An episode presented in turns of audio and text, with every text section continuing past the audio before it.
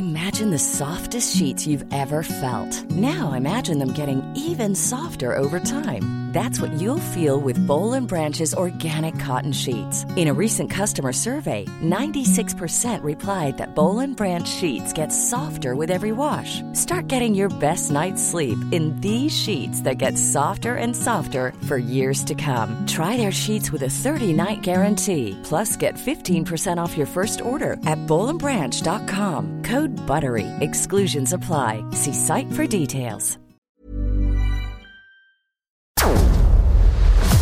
Mundo actual no se entendería sin la economía y los negocios. Acompaña a Mario Maldonado, el columnista de negocios más joven y objetivo del periodismo financiero, en su programa Bitácora de Negocios.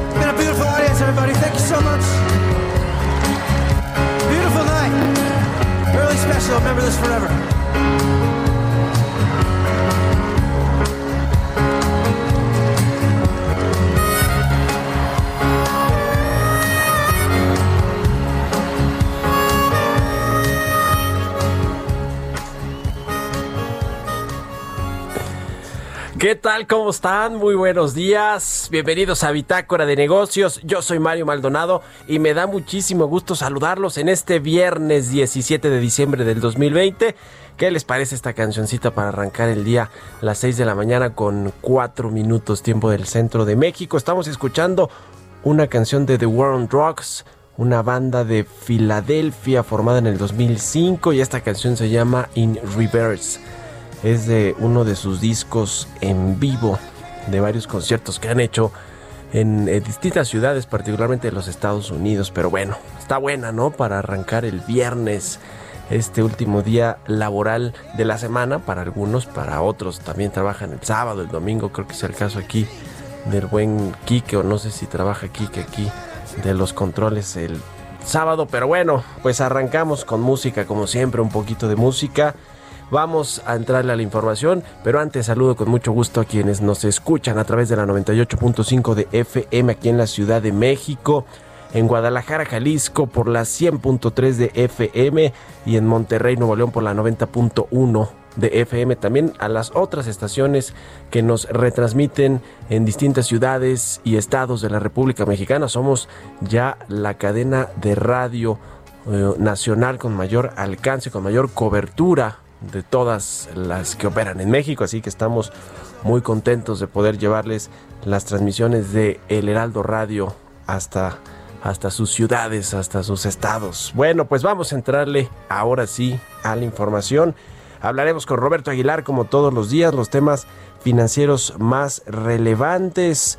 Eh, la efusiva reacción de los mercados por el avance del paquete económico en los Estados Unidos. Bueno, de eso habló ayer nuestro querido Roberto Aguilar. ¿Qué sucedió con esto? Ayer el Banco de México, por cierto, dejó la tasa de interés en 4.25%.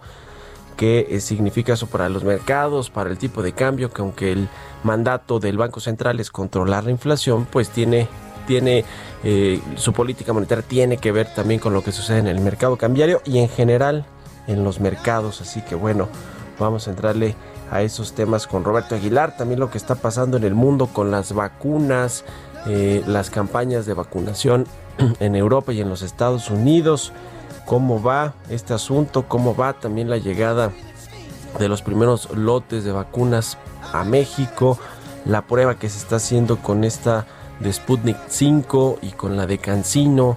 En fin, muchas cosas que platicar al respecto de todo esto, así que vamos a entrar en esos asuntos con Roberto Aguilar. También hablaremos con Ramón de la Rosa, el subdirector de análisis económico de Actinver Casa de Bolsa, sobre, le decía, el anuncio de política monetaria que hizo ayer el Banco de México con respecto a la tasa de interés, que bueno, la, la dejó en 4.25%. Hay eh, pues muchas cosas que están alrededor de todo, de, esta decisión. La más importante es por supuesto la inflación que eh, ha regresado digamos ya al rango objetivo que tiene el Banco de México después de haber estado pues unos, unas quincenas, unos meses arribita de este eh, rango de 3% más menos uno, es decir, arriba del 4%, la tuvimos en algunas quincenas, pero ya regresó a, la, a la normalidad, digamos que al rango más bien que tiene el Banco de México, pero veremos qué sucede. El otro día Jonathan Heath, el subgobernador del Banco de México, decía que no ha acabado esta eh, eh, racha de baja de tasas de interés, que es lo que está sucediendo básicamente en todo el mundo. Y bueno, vamos a entrar en ese tema. Hablaremos también del salario mínimo, los ecos y los efectos que tendrá este aumento que aprobó la CONASAMI de, de 15% al salario mínimo para el próximo año, para el 2021. Ya los empresarios pues otra vez pusieron el grito en el cielo, la Coparmex, que es pues donde están los patrones y también es tripartita, igual que la CONASAMI, están ahí los sindicatos, las centrales obreras, el gobierno, eh, los patrones, los empresarios, y bueno, pues no están, no están de acuerdo, creo yo, que no porque no quiera, porque quien no quiere que aumenten los salarios en México, es un tema incluso de justicia laboral, déjenme ponerlo así, porque por mucho tiempo, tal cual lo dice el presidente, pues se había mantenido el, salario mínimo muy acotado, sin eh, muchas alzas, porque tiene el efecto faro, como nos explicaba ayer el, un funcionario de la Coparmex, puesto que le da, le, eh, digamos, le hace el efecto para que todos los salarios, todas las revisiones contractuales de los sindicatos, de otras empresas, pues vayan al alza. Y no sé si en ese mismo porcentaje, pero imagínense que estén pidiendo un 15% de aumento para las próximas revisiones contractuales del 2021. Todos los sindicatos sería insostenible para las empresas, toda vez que están atravesando una crisis, que creo que ese es el tema. Hay una crisis tremenda de liquidez financiera eh, para las empresas que apenas están eh, pudiendo sostener la nómina, las que todavía no despiden empleados o las que ya despidieron pero tienen que trabajar con lo mínimo indispensable y que bueno, pues ahora con este asunto del salario mínimo pues les viene otro, otro golpe para sus ingresos. En fin, vamos a platicar de eso y hablaremos también con Jimena Tolama, la editora en jefe del CIO.com, como todos los viernes, sobre cómo cierra la pasarela de salidas a bolsa este 2020.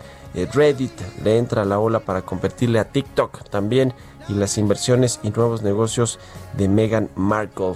De todo esto vamos a platicar en Bitácora de Negocios en este viernes 17 de diciembre. Así que quédese con nosotros. Comenzamos con el resumen de las noticias más importantes para arrancar este viernes 17 de diciembre.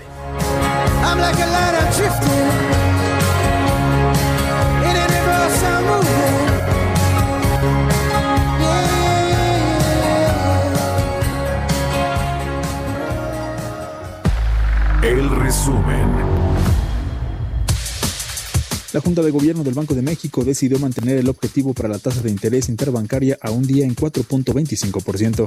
El presidente de la Cámara Nacional de la Industria de la Transformación, Enoc Castellanos, acusó que el gobierno federal optó por un incremento salarial desproporcional a la realidad económica con el sello de populismo y fines electoreros para el 2021, en lugar de proteger y aumentar los empleos en medio de la crisis económica.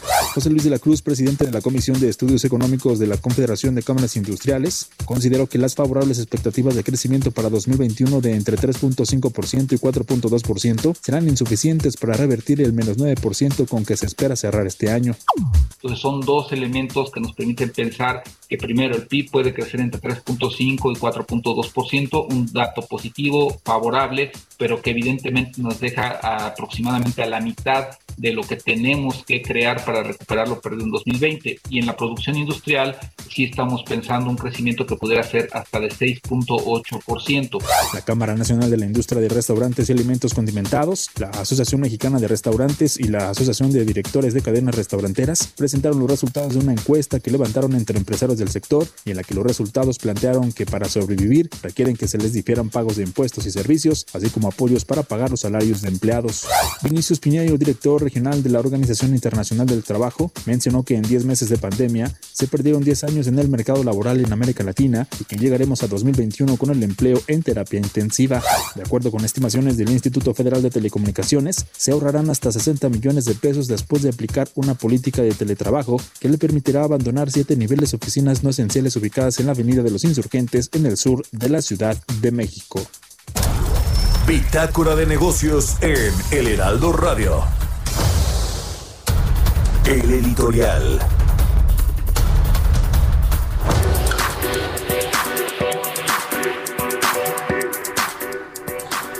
Bueno, pues eh, con todo esto, todos estos temas económicos de aumentos al salario mínimo, de intentos para regular la subcontratación laboral, de intentos para regular las comisiones que cobran los bancos por parte de Ricardo Monreal, de intentos por cambiar la ley orgánica del Banco de México en favor de un organismo financiero, de un grupo financiero, el Banco Azteca. Todo esto que genera pues mucha incertidumbre para los inversionistas. Eh, la Cámara Mexicana de la Industria de la Construcción dice que este año cerrará una de cada seis constructoras en el país. Hay una baja inversión pública en la infraestructura y asignación de obras a la Secretaría de Defensa Nacional que propiciaron el cierre de 2.000 empresas. Eh, este es un tema que sin duda pues le preocupa a los mexicanos, puesto que la industria de la construcción es un termómetro de la economía, pero sobre todo es una industria que genera muchísimos empleos. El sector lleva dos caídas anuales, 2019 y 2020 han sido terribles para esta industria que le decía genera ciento eh, eh, se dejaron de crear 140 mil empleos en estos dos años y genera muchos eh, cientos de miles de empleos en nuestro país. Y en medio de todo eso, pues además está creciendo la informalidad en México, que a mí Mire, déjenme ponerlo en estos términos. Me da la impresión que el presidente López Obrador, eso es lo que quiere. El presidente López Obrador no quiere un México moderno, no quiere un México que apunte a salir del subdesarrollo e-, económico y en general en todos los, términos sociales, eh, e-, económicos y de todo tipo, sino que se mantenga pues esta precariedad laboral, la gente no pagando impuestos, eh, bueno, tan eh, le preocupa mucho al presidente esta economía informal que fue la única que ayudó entre comillas en esta terrible crisis económica, ¿no? Le dio los créditos de 25 mil pesos y a muchos de estas personas que trabajan en la informalidad pues tienen sus transferencias a través de los programas sociales. Ya ve lo que están haciendo allá en Tabasco y la Secretaría del Desarrollo Social que es entregar apoyos en efectivo, 10 mil pesos, estas colas, estas filas tremendas que se hacen allí para recibir los recursos. Es todo un tema ahí, le propuso el gobernador Adán Augusto al nuevo titular de la Secretaría del, del, Banco del Bienestar y de la Secretaría de Desarrollo Social que lo hiciera a través de transferencias electrónicas y no quiso. Es un tema político electoral como todo lo que hacen en esta cuarta transformación. Qué barbaridad lo que sucede. Pero bueno, les sé que en el 2019, sin crisis económica y siendo el primer año de esta administración, la informalidad registró su mayor avance en siete años y la actividad formal su primer retroceso desde 2009. Estos son datos del el INEGI que nos detallan, nos dibujan pues lo que ha sido la política económica y social de este gobierno, que únicamente pues ha impulsado la informalidad, ha impulsado la evasión de los impuestos, porque los informales no pagan impuestos y pues eso sí le carga la mano a los que sí pagan o a los que sí pagamos o a los que sí trabajamos en la formalidad y pagamos nuestros impuestos, que por cierto, con eso se mantiene el presupuesto público, los programas sociales, los proyectos de infraestructura y todos los otros temas del pago del servicio de la deuda, las pensiones, todos los que son gastos fijos, pues salen de ahí, de los impuestos que pagamos nosotros. En fin, en fin, eh, tal cual lo decía el exsecretario de Hacienda Carlos Ursúa en sus múltiples columnas en el Universal y en muchos posicionamientos públicos que ha hecho, este gobierno no sabe qué hacer con la política económica. Lo criticaba también Poncho Romo, ¿no? Quien dejó el gabinete hace un par de semanas. No sabe cómo llevar la política económica, a pesar de que Arturo Herrera es un, creo yo, un técnico, un buen técnico, un buen economista, pero cuando tienes a un presidente que utiliza la política económica únicamente con fines políticos, electorales, pues así no se puede, yo creo. ¿A usted qué opina? Escríbame a mi cuenta de Twitter, arroba Mario Mal y a la cuenta arroba Heraldo de México, 6 con 16 minutos. Oiga, a ver, hoy es viernes 18 de diciembre. Me la he pasado diciendo viernes 17 de diciembre. Gracias a mi productor Jesús Espinosa que aquí me puso 17 de diciembre. No, no te creas, Chucho. La verdad es que a mí me pasa mucho en Twitter. Siempre digo buenos días, hoy es jueves y que sea un buen jueves. Y todo el mundo me dice, oye, hoy, hoy es viernes. ¿En qué, ¿En qué día vives? Pero bueno, Viernes 18 de diciembre, pónganme otra vez la canción de The War on Drugs para que como que si estuviéramos iniciando el programa. Hoy es viernes 18 de diciembre del 2020. Arrancamos con todo. No es cierto, vámonos con los mercados con Roberto Aguilar. Economía y mercados. Mi querido Robert, ahora sí entraste a las 6:17, pero nos vamos a ir contigo hasta el corte. Arráncate, ¿cómo estás? Buenos días. ¿Qué tal, Mario? ¿Cómo estás? Muy buenos días. Me da mucho, mucho gusto saludarte a ti y a todos nuestros amigos de Bitácora de Negocios. Fíjate que comenzamos el día con dos indicadores que nos está dando a conocer el INEGI, como siempre, muy madrugador. El consumo privado en México creció 10.7% entre julio y septiembre contra el trimestre inmediato anterior. Esto lo informó justamente hoy este instituto. Eh, sin embargo, en la comparación anual, pues seguimos en una situación baja con una caída de 12.7% en el tercer trimestre y esto pues obviamente tiene que ver con el reinicio de las actividades y bueno, pues este efecto de comparación de los, la medida de diferentes indicadores económicos, pero también ahora que hablabas del tema de la, de la construcción, Mario, fíjate que se dio a conocer justamente el valor de la producción de las empresas constructoras al mes de octubre, que si lo comparamos con el mes eh, previo, pues tendríamos una caída muy ligera en términos de justamente este valor y el personal ocupado.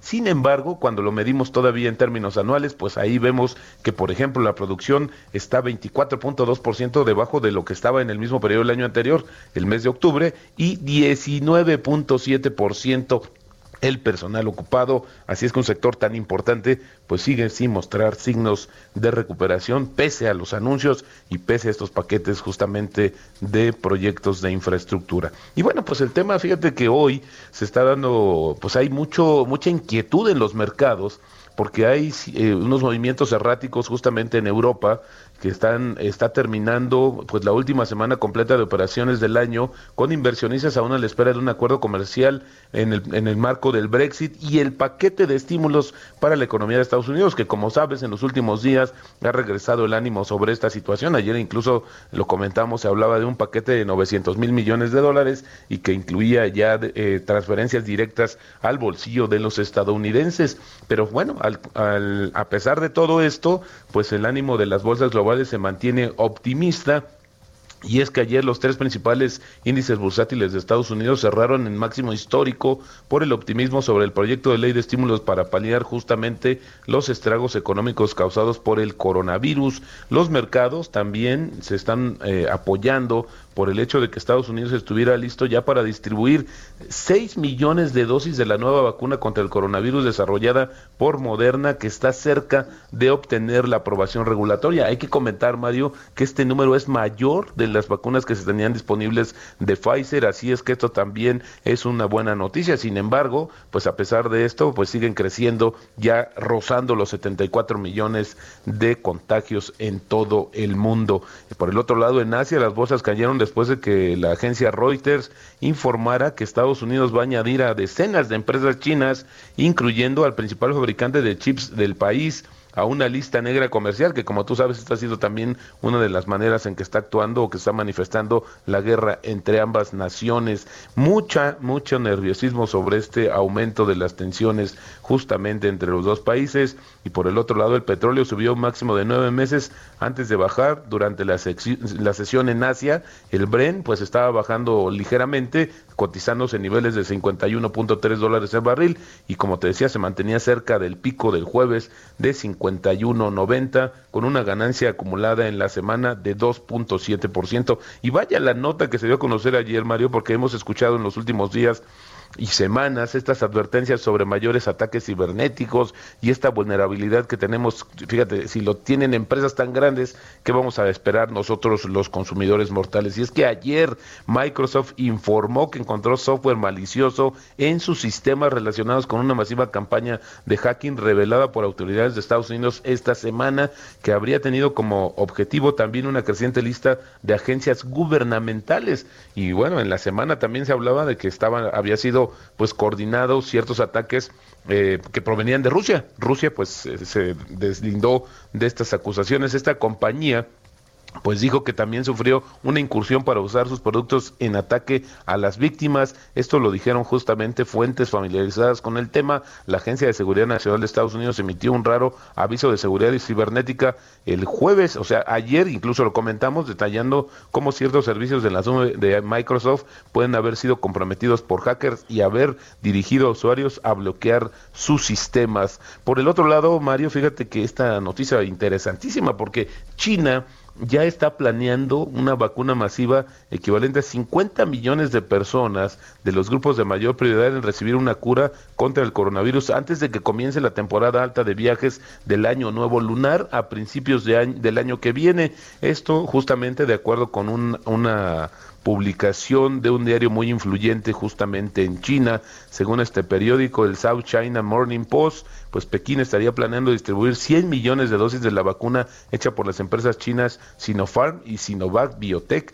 China ha concedido el estatus de uso de emergencia a dos vacunas justamente candidatas de esta compañía Sinopharm y, la y una de Sinovac. Además, el país ha aprobado una cuarta de Cancino eh, que para uso militar, que por cierto es una de las que está negociando México y que pues tuvo que bajar el volumen que había solicitado de este remedio. Y bueno, también eh, ayer justamente el Consejo de Estabilidad del Sistema Financiero, Mario, pues dijo que la incertidumbre que prevalece en torno a la epidemia del coronavirus y su impacto en la economía podrían intensificar algunos riesgos para el sistema financiero mexicano y afectar su adecuado funcionamiento. Este consejo pues explicó que México sigue enfrentando el peligro de una recuperación económica más lenta, una posible recomposición de flujos internacionales de capital y posibles recortes a la calificación soberana y, de, y justamente de Pemex. Asimismo, en algunas instituciones persisten elementos de vulnerabilidad específicos asociados a la concentración de sus fuentes de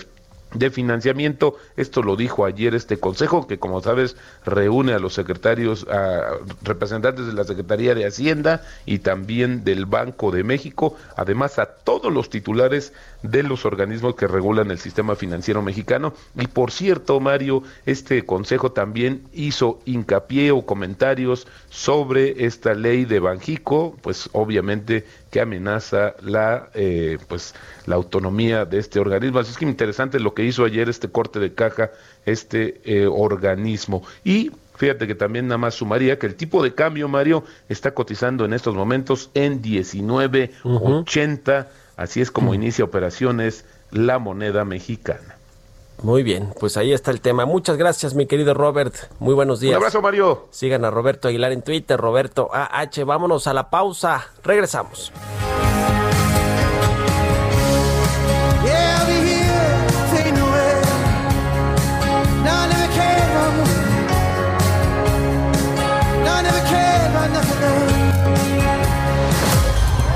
Continuamos en un momento con la información más relevante del mundo financiero en Bitácora de Negocios con Mario Maldonado. Regresamos.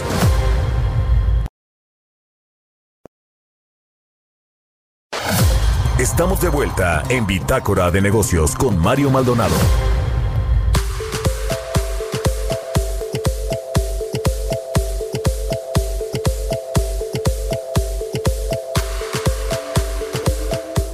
Ya estamos de regreso aquí en Bitácora de Negocios. Son las 6 de la mañana con 30 minutos tiempo del centro de México. Bueno, hace eh, unas horas, a las 3.24 de la mañana o de la madrugada, el gobernador de Jalisco, Enrique Alfaro, publicó en su cuenta de Twitter esto que voy a leer textualmente. Con profundo dolor quiero informarles que hace unos momentos el exgobernador de nuestro estado, Aristóteles Sandoval, fue víctima de un ataque directo en Puerto Vallarta.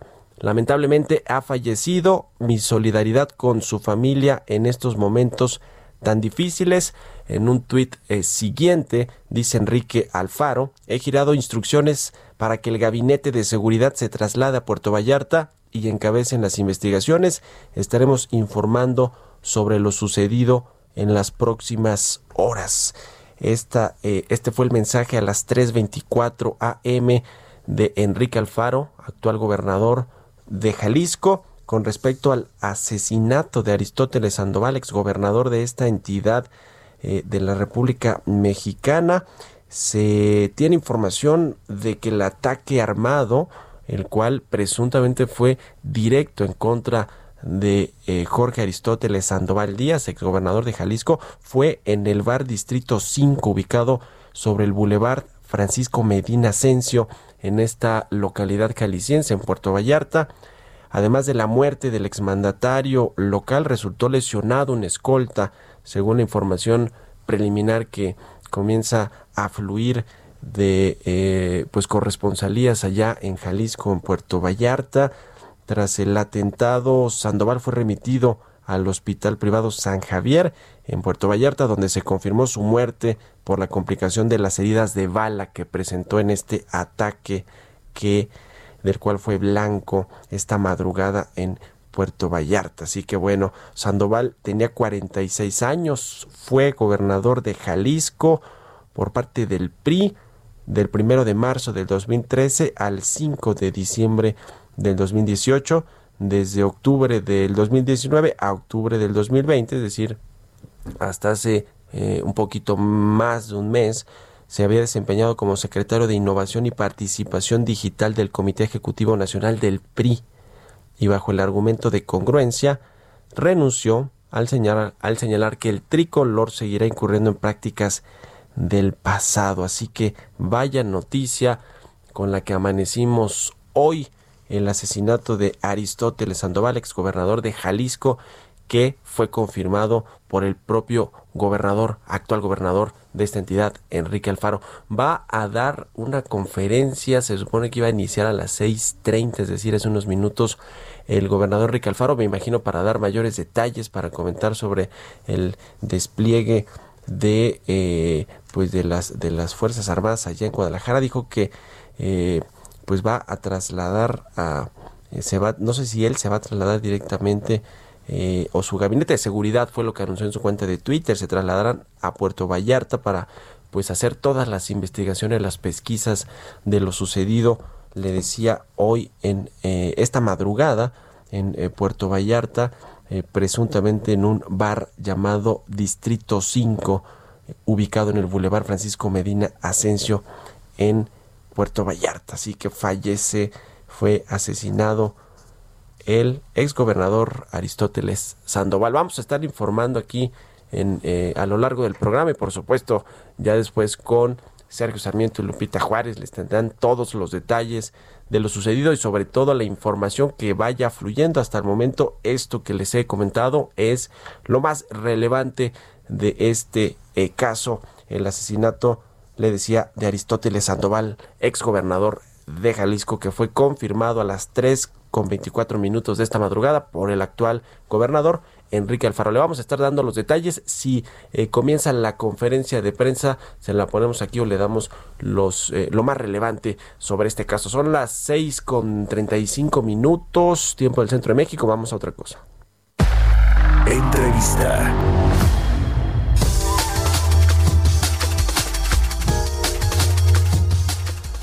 Bueno, pues ayer le decía que la Junta de Gobierno del Banco de México dejó sin cambio la tasa de interés, la tasa de referencia por segundo mes consecutivo en 4.25%. Esta decisión fue apoyada por cinco miembros de la Junta de Gobierno con dos votos a favor de un recorte de un cuarto de punto quizá estos votos del recorte, me imagino yo, porque son secretos, no se saben bien a bien, más que las posturas, ¿no? Después en las minutas de la, de la reunión de política comunitaria, o no, no creo que sí, sí, sí se, es posible saberlo. Yo creo que fueron Jonathan Heath y Gerardo Esquivel los que querían que sí se recortara un cuarto de punto y el resto de la Junta de Gobierno pues prefirieron que no. Pero para analizar este tema, qué significa, este eh, pues eh, eh, mantener las tasas de interés como están. Actualmente me da mucho gusto saludar a Ramón de la Rosa subdirector de análisis económico de Actinver. Cómo estás Ramón muy buenos días. Qué tal Mario muy buenos días. Bien gracias. Gracias por tomar la llamada. Cómo ves cómo viste la decisión del el Banco de México de dejar la tasa de fondeo en 4.25% ya por segundo mes consecutivo Sí, pues era una decisión ampliamente esperada si uno ve las expectativas en el mercado, estaban ancladas en el 4.25, el comportamiento de las tasas de corto plazo, por ejemplo, viendo CETES a 91 días, a 28 días, eh, pues se, ubicaban en torno a estos niveles. Entonces, el mercado ya esperaba este este anuncio de 4.25 y la razón es que eh, es muy difícil que un banco central en una ocasión haga una pausa y eh, cambie drásticamente en la siguiente reunión, ¿no? Entonces, como el propio Banco Central lo dice, están esperando a ver Sí, la convergencia que hemos visto en la inflación, eh, recuerden que en noviembre, a raíz del buen fin que se extendió más de lo normal, usualmente dura un fin de semana y ahora duró del 9 al 20 de noviembre, pues esto hizo que los precios de las mercancías no alimentarias, es decir, lo que compramos, televisiones, refrigeradores y esos tipos de productos bajaran de precio, eh, y también hubo un efecto porque con la apreciación del tipo de cambio hemos visto que las gasolinas han bajado y al ser las gasolinas un insumo importante dentro de los productos agrícolas, ya que se transportan por carretera, pues también hemos visto, hemos visto caídas en estos precios. Entonces, en conjunto vimos que en noviembre hubo una, disminución generalizada en los precios de, lo, de eh, que se componen en la inflación. Entonces, el Banco de México quiere esperar para ver si estos esta disminución se va a mantener de aquí en adelante o podría presentarse un rebote, ¿no? Como ya lo han dicho, la pausa esperan ver que se mantenga y posiblemente el siguiente año pues podrían retomar eh, los recortes, ya que la inflación se mantendría eh, de acuerdo a nuestras proyecciones y también lo que espera el mercado. Si uno ve las encuestas, las expectativas se mantienen alrededor del 3, 3.50 y todavía presentamos una caída en el PIB considerable, lo cual le daría espacio al Banco Central. Pues sí, este es el tema. Ahora, México sigue siendo atractivo por la tasa de interés que tenemos con respecto a las inversiones financieras de los inversionistas internacionales, me refiero a las inversiones de cartera, las inversiones en bonos mexicanos con respecto a lo que se pagan en otros países, ¿no? Que tienen tasas cero o cercanas a cero. La Reserva Federal esta misma semana volvió a dejar su tasa de interés entre 0 y 0.25%. En Europa incluso hay tasas negativas, si no me equivoco. Eh, ¿Qué tan atractivo sigue siendo México con esta tasa que tenemos, Ramón? Sí, como bien lo dices, Mario, la tasa sigue siendo muy atractiva. México es de los pocos países que siguen pagando una tasa real positiva, es decir, la tasa la tenemos en 4.25, la inflación en 3.30 y la diferencia es lo que se conoce como tasa real, ¿no? Eh, incluso en América Latina, si uno lo compara con otros países, por ejemplo Brasil, que se apresuró demasiado en bajar las tasas, eh, ha llegado a presentar tasas eh, negativas y no solo eso, sino que con el endeudamiento tan elevado que tuvo Brasil, que es nuestro competidor más cercano en América Latina, donde dieron estímulos del 15% del PIB, casi como lo hizo Estados Unidos, pues ahora ellos enfrentan mayores riesgos, el real brasileño no se ha apreciado en la misma magnitud que lo ha hecho el peso, y esto pone al país eh, en una situación bastante em, con mayor ventaja, este nivel de tasa que hemos mantenido. Y yo te diría que para el año que entra parece que, que esto también se va a mantener, ya que eh, un factor que va a diferenciar a México eh, respecto a otros países emergentes y de América Latina es, eh, por ejemplo, las vacunas, ¿no? Las que ha contratado el gobierno eh, federal eh, abarcan a, la mayoría de la población, de acuerdo a ciertos estudios, abarcaría casi 115% de la población, mientras que el promedio en América Latina andaría por ahí del 50%. Entonces, 2021 también podría presentar un escenario más positivo para el país. Pues sí, eso, eso es lo que esperamos todos, por lo menos que el rebote técnico sea sostenido y que sea una recuperación, no solo un rebote de la economía, que eso inexorablemente, indiscutiblemente va a suceder. El tema de la inflación, que yo creo que fue uno de los, eh, digamos que sí hay riesgos al alza todavía para la inflación, lo comentó la Junta de Gobierno, sobre todo para la inflación subyacente, como decías, por esta recomposición del gasto hacia algunas mercancías, eh, eh, hay volatilidad todavía en, en, temas como los energéticos, los alimentos, digamos, tomando en cuenta, en cuenta todo el tema de la inflación, sin embargo, regresó ya al rango objetivo de Banco de México, ¿no? Eh, eso, eso creo que ayudó también a que se mantuvieran las tasas de interés sin cambios. Exactamente, e, este regreso ayudó a ello. Eh, hay, hay que tener, eh, poner atención porque eh, de aquí a, a, marzo, por ejemplo, la inflación se va a mantener en estos rangos que tú mencionas, entre el 3 y el 4%, pero en abril eh, podría repuntar ligeramente arriba del 4%, pero esto no es eh, una, una cuestión que sea inesperada. La, la, razón es que recuerden que en abril de 2020 vimos los precios del petróleo en terreno negativo. Entonces, vamos a comparar un abril 2021 eh, normal, por así decirlo, con un abril de 2020 muy, muy bajo, y esto hará que la inflación suba hacia el 4%, pero después de que pase este efecto, que, se le conoce como un efecto base de comparación, es el nombre técnico, la inflación debería retomar otra vez su nivel hacia, hacia la meta objetivo del Banco Central, que es lo que se refleja en las encuestas y es lo que el mismo Banco Central menciona en el comunicado de ayer. Pues sí, así las cosas con la política monetaria. Entonces, ¿tú ves el próximo año eh, que siga este ciclo de baja de tasas de interés, esta, este relajamiento de la política monetaria, verdad? ¿Cu ¿Cuál es la, la, previsión que tienen allí en Actinver? No sé si para todo el 2021, para la primera mitad, tomando en cuenta que va a ser un año de recuperación económica en muchos eh, sentidos. Efectivamente, ya sería un ciclo de recortes mucho más acotado, tal vez podrían ser eh, 25 o 50 puntos base en todo el año, ya, ya sí. mucho más allá, ¿no? Porque la inflación se mantendría en torno al 350, entonces le daría espacio para recortar una o dos veces más, eh, 25 puntos base, eh, y no mucho más, ¿no? Eh, recortar más allá te pondría riesgos, eh, volatilidad en los mercados financieros, porque al tener tasa negativa, pues eh, en general se observa eh, volatilidad en los mercados locales, entonces Banjico ha sido muy cauteloso con esa parte, por lo tanto serían eh, tal vez dos recortes más. Uh -huh. Dos recortes más, pues eh, ya lo estaremos viendo y ya tendremos el próximo año, por cierto, a nueva subgobernadora, ¿no? En lugar de, eh, de ja Javier, Javier, Guzmán. Javier Guzmán, ¿no? Que se retira y, bueno, cumple su ciclo más bien como integrante de la Junta de Gobierno de Banco de México y llega Galia Borja a eh, la ex tesorera de la Federación a suplir a Javier Guzmán. ¿Qué opinas de en general de que pues ya haya por lo menos dos mujeres? Eso sí no había sucedido en la historia de la Junta de Gobierno de Banco de México. Sí, de, es, es, la primera vez, o sea, ya ya está eh, Irene Espinosa, ¿no? La primera mujer sí, en, sí, en, la Junta de Gobierno, ahora con Galia Borja. Eh, es un perfil bastante técnico, eh, conoce cómo funciona el sistema financiero en México, entonces eh, eh me parece una muy buena adición, eh, puntos de vista distintos, y recordemos que parte de la solidez del Banco Central es que las decisiones se toman en conjunto por los cinco miembros de la Junta, entonces, pues sí, se espera un año donde la Junta de Gobierno eh, sea enfática en su comunicación, porque estaremos viendo pues bastante movimiento, como lo bien has dicho, a lo largo de 2021, con el proceso de recuperación, eh, pero me parece que es muy bienvenida la designación. Uh -huh. ¿Es, ¿Va a ser Paloma o Halcón Galia Borja? Pues tal vez eh, ahí tengo un sesgo un poco más hacia hacia los Dovich, ¿no? Lo Paloma que se conoce, pero eh, creo que lo que nos ha mostrado la Junta de Gobierno, eh, sobre todo en la última semana, es que es un órgano colegiado y que eh, defiende la independencia del Banco Central. Entonces, eh, actuará conforme lo que ellos vean en sus escenarios de análisis y me parece que eso es positivo para eh, los mercados financieros locales. Pues ahí está el tema. Te agradezco mucho, Ramón de la Rosa, subdirector de análisis económico de Actinver, por haber tomado nuestra llamada y muy buenos días. Al contrario, Mario, muy buenos días. Hasta luego. Vamos a otra cosa, así es con 44. Bitácora de negocios.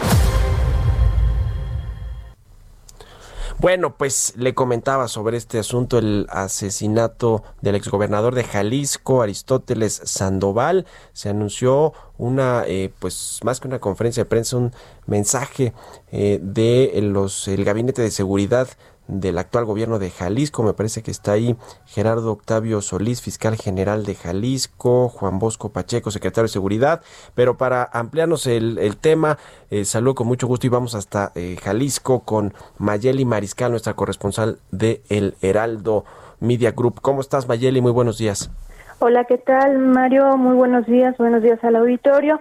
Lamentable noticia con la que amanecemos aquí en Jalisco. La madrugada de este viernes, alrededor de la una y media de la mañana, sufre un ataque directo el exgobernador Jorge Aristóteles Sandoval mientras se encontraba en un bar, el bar Distrito 5, ubicado sobre Boulevard Francisco Medina Asensio, esto en Puerto Vallarta, Jalisco en donde pues fue eh, sufrió un disparo directo en la espalda.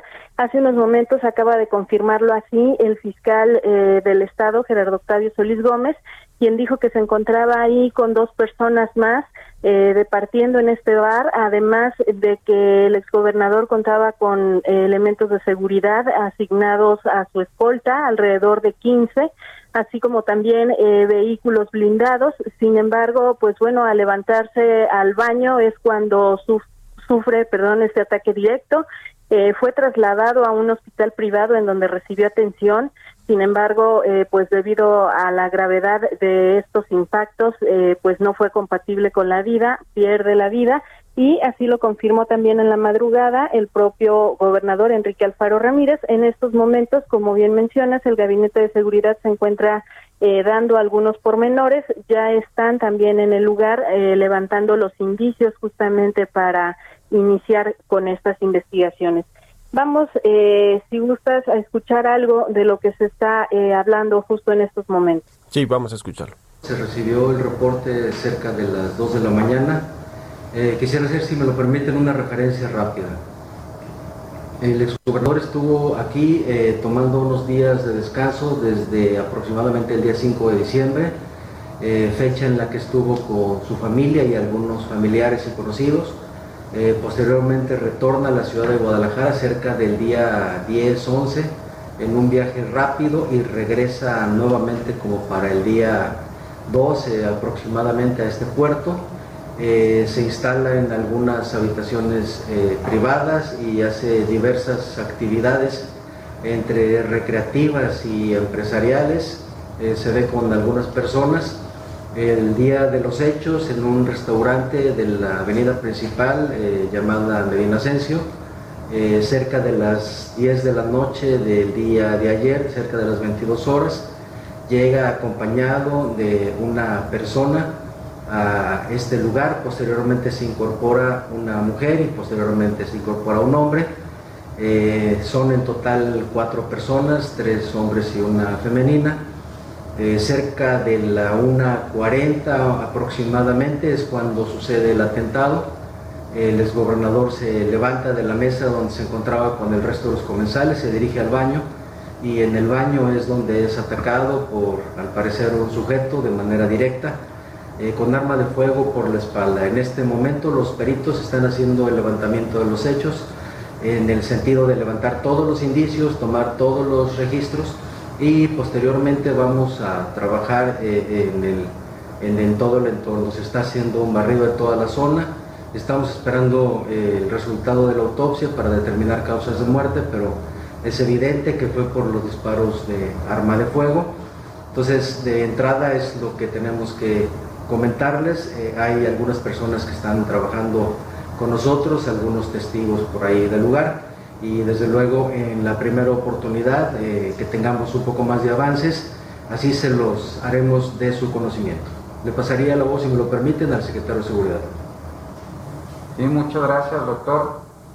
Complementar lo dicho por mis compañeros, la Policía del Estado tan pronto tuvo conocimiento de los hechos, nos desplegamos hacia el puerto y en coordinación con autoridades municipales, federales y con la Fiscalía del Estado estamos coadyuvando en la búsqueda de resultados. El funcionario, que desafortunadamente exfuncionario pierde la vida, contaba con equipo de seguridad, tenía dentro de su equipo 15 elementos asignados, así como vehículos blindados y vehículos blandos. Estaba protegido de acuerdo a la ley de protección a funcionarios y funcionarios con su equipo de, seguridad. En este momento las tres, eh, los tres órdenes de gobierno, el municipio, el Estado y la Federación, estamos eh, concluyendo directamente en el lugar de los hechos, estamos intercambiando información, eh, se está haciendo un trabajo coordinado, así fue la instrucción del gobernador del Estado, así estamos, así estamos trabajando todas y cada una de las áreas.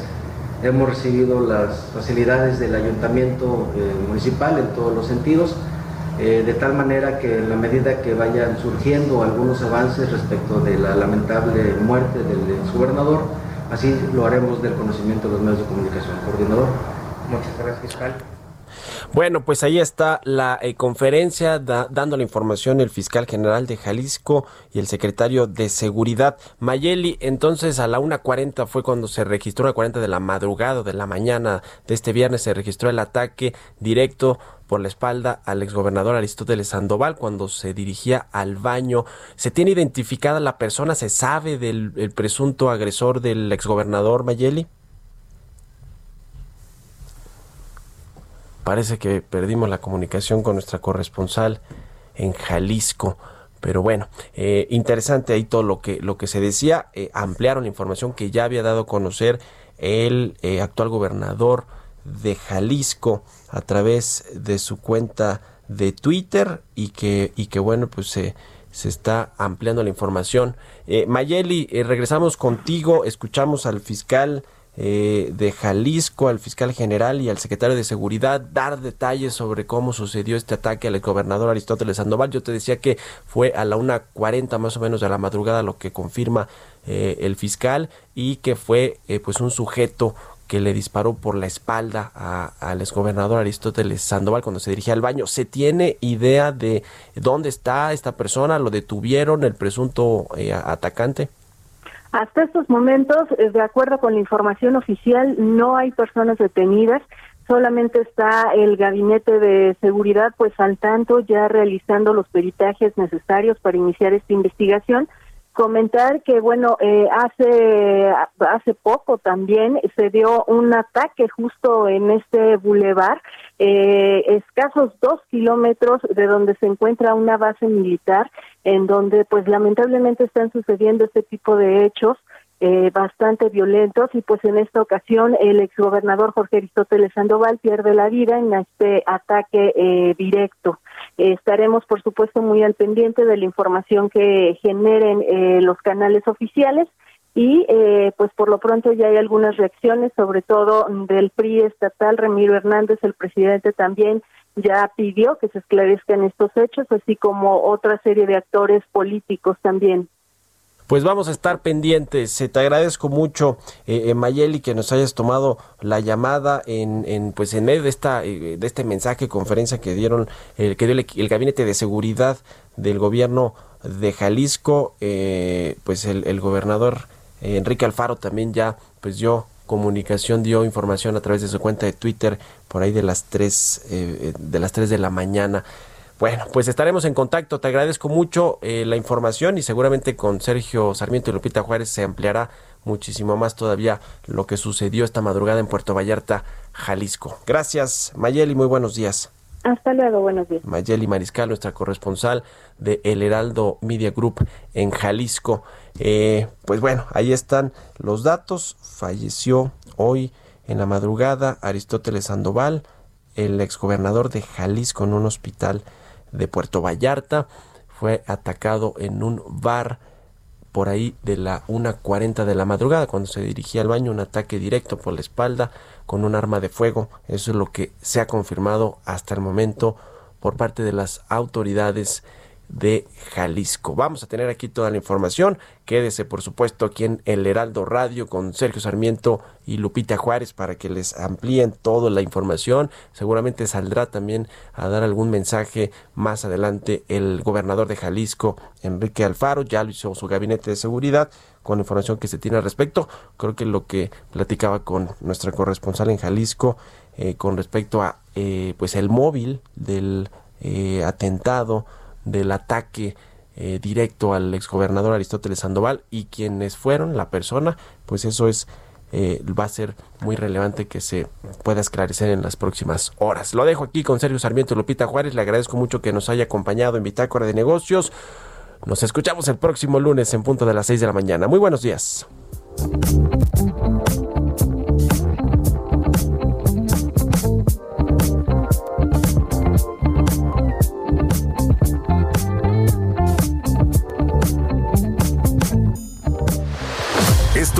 Bitácora de Negocios con Mario Maldonado, donde la H suena y ahora también se escucha. Una estación de Heraldo Media Group.